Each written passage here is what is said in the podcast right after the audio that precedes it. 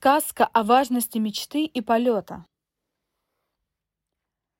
Хотела я полететь? Да так хотела, что явился ко мне ангел и сказал.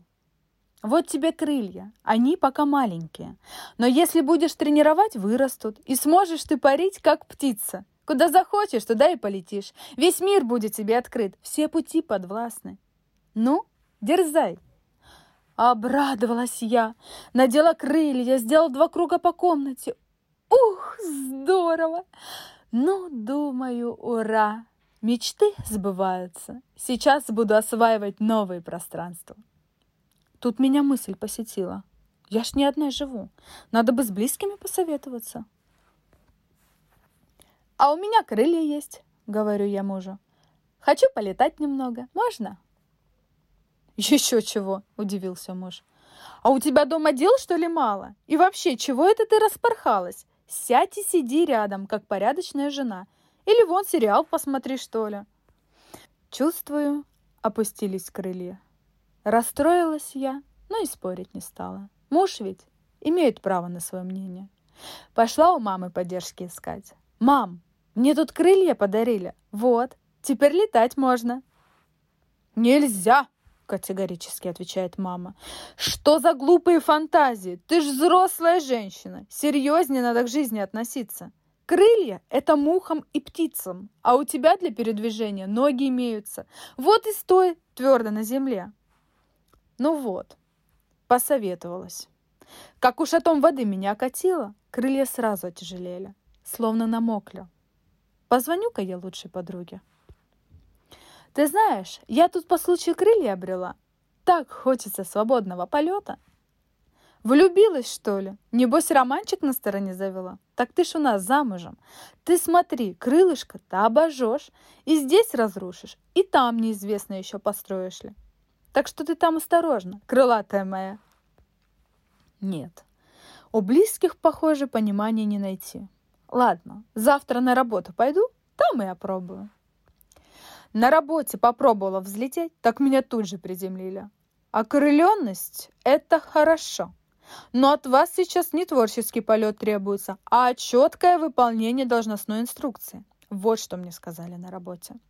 Творить и парить дома будете, а тут вы часть коллектива, важный винтик. Вот и крутитесь. Сложила я свои крылья до поры до времени, а решила по дороге домой на улице попробовать полетать. Но, видать, замечталась, задела женщину нечаянно. И тут же меня, можно сказать, приложили об асфальт. Куда прешь? Людей не замечаешь. Витают тут в облаках, как не от мира сего. Под ноги смотри, дороги, что ли, не видишь? Обложила она меня со всех сторон. Пришла я домой вся в растрепанных чувствах. Кое-как дела переделала и к себе в комнату. Только там и удалось немного полетать. Да и то осторожно, чтобы мебель не задеть и никому шумом не помешать. А как спать легла, глаза закрыла, опять ангел появился. «Ну как?» – спрашивает. «Крылья. Понравилось летать?» «Да мне толком и полетать-то не удалось», — говорю я. «Так, по комнате немножко. Муж против, мама не оценила, подруга не поняла. На работе не одобряют, прохожие ругаются. «Ну, их понять можно», — говорит ангел. «Ты ж им удобно такой, который они привыкли. А изменишься, всем заново привыкать придется». «И что же делать?» — спрашиваю. «Ну, можешь мне крылья вернуть, коли не нужны». «Ну как не нужны?» — испугалась я. «Я ж мечтала, хотела. Нет, я от крыльев не отказываюсь. Только скажи мне, ангел, как все изменить рационально и гармонично, никому не причинив вреда, в том числе себе? От крыльев вреда не бывает, говорит ангел. От них только радость полета и вдохновение. Вред бывает от страха. Он крылья сковывает и тело к земле прижимает. Перестанешь бояться, будешь летать. Ты реши сама, что для тебя важнее, страх или крылья – только поскорее решай. Имей в виду, крылья постоянного полета требуют, иначе усохнут и отвалятся. Я долго думала. Всю ночь. А к утру все решила. Ну и пусть, что все против.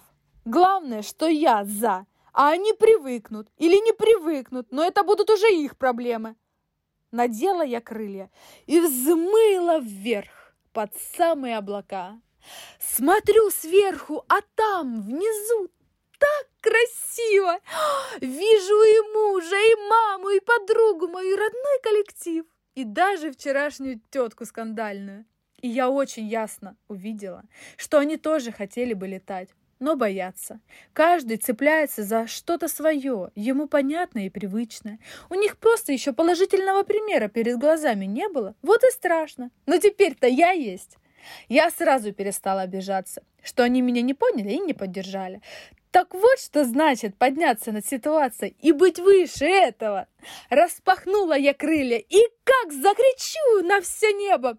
Люди, я люблю вас! Но крылья – это уже моя часть, и радость полета я ни на что не променяю. А вы, если захотите, тоже можете подняться ввысь. Надо просто очень-очень захотеть. С тех пор прошло много лет. Мои крылья окрепли и выросли. И я по-прежнему летаю. Весь мир открыт передо мной. Мой муж побурчал, побурчал и смирился. Он даже гордится, что у него такая крылатая жена, потому что я стала успевать во сто раз больше. И настроение у меня всегда лучезарное. Мама тоже привыкла. Даже иногда вздыхает, что ей не довелось изведать радость полета.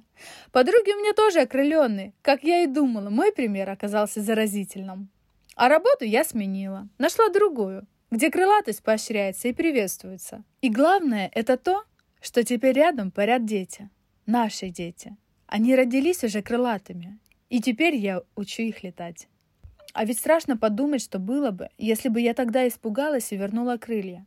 Я бы страдала и сожалела, разрушая себя, мучаясь тем, что вот могла, хотела, мечтала, да так и не решилась. Но я об этом не думаю. Я летаю.